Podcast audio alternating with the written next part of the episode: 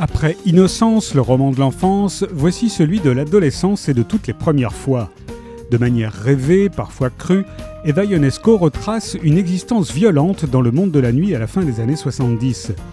Vendu par sa mère en Lolita dénudée sur des couvertures de magazines, l'enfant trop en avance erre seul et sans but jusqu'au collège et à la découverte de l'amitié avec Christian Louboutin.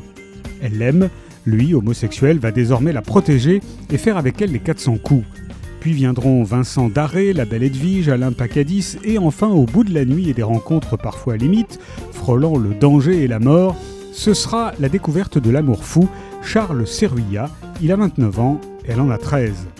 Christian, Eva, Vincent, la bande traverse le Paris mondain, celui de la mode et des grandes fêtes mythiques du palace, mais aussi plus populaire et secret, celui de Pigalle, de Montparnasse ou de la Main Bleue à Montreuil.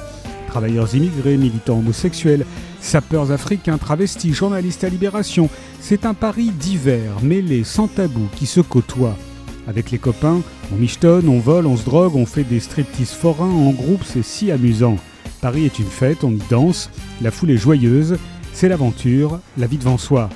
Mais en arrière-fond trône la mère d'Eva, inquiétante irène accusée par le juge pour enfants d'avoir fait mener une existence contre nature à sa fille et de la vendre. Une assistante sociale mène l'enquête et Eva se mure dans le silence, terrifiée à l'idée de voir la petite bande menacée par la police. Les enfants de la nuit d'Eva Ionesco est paru chez Grasset.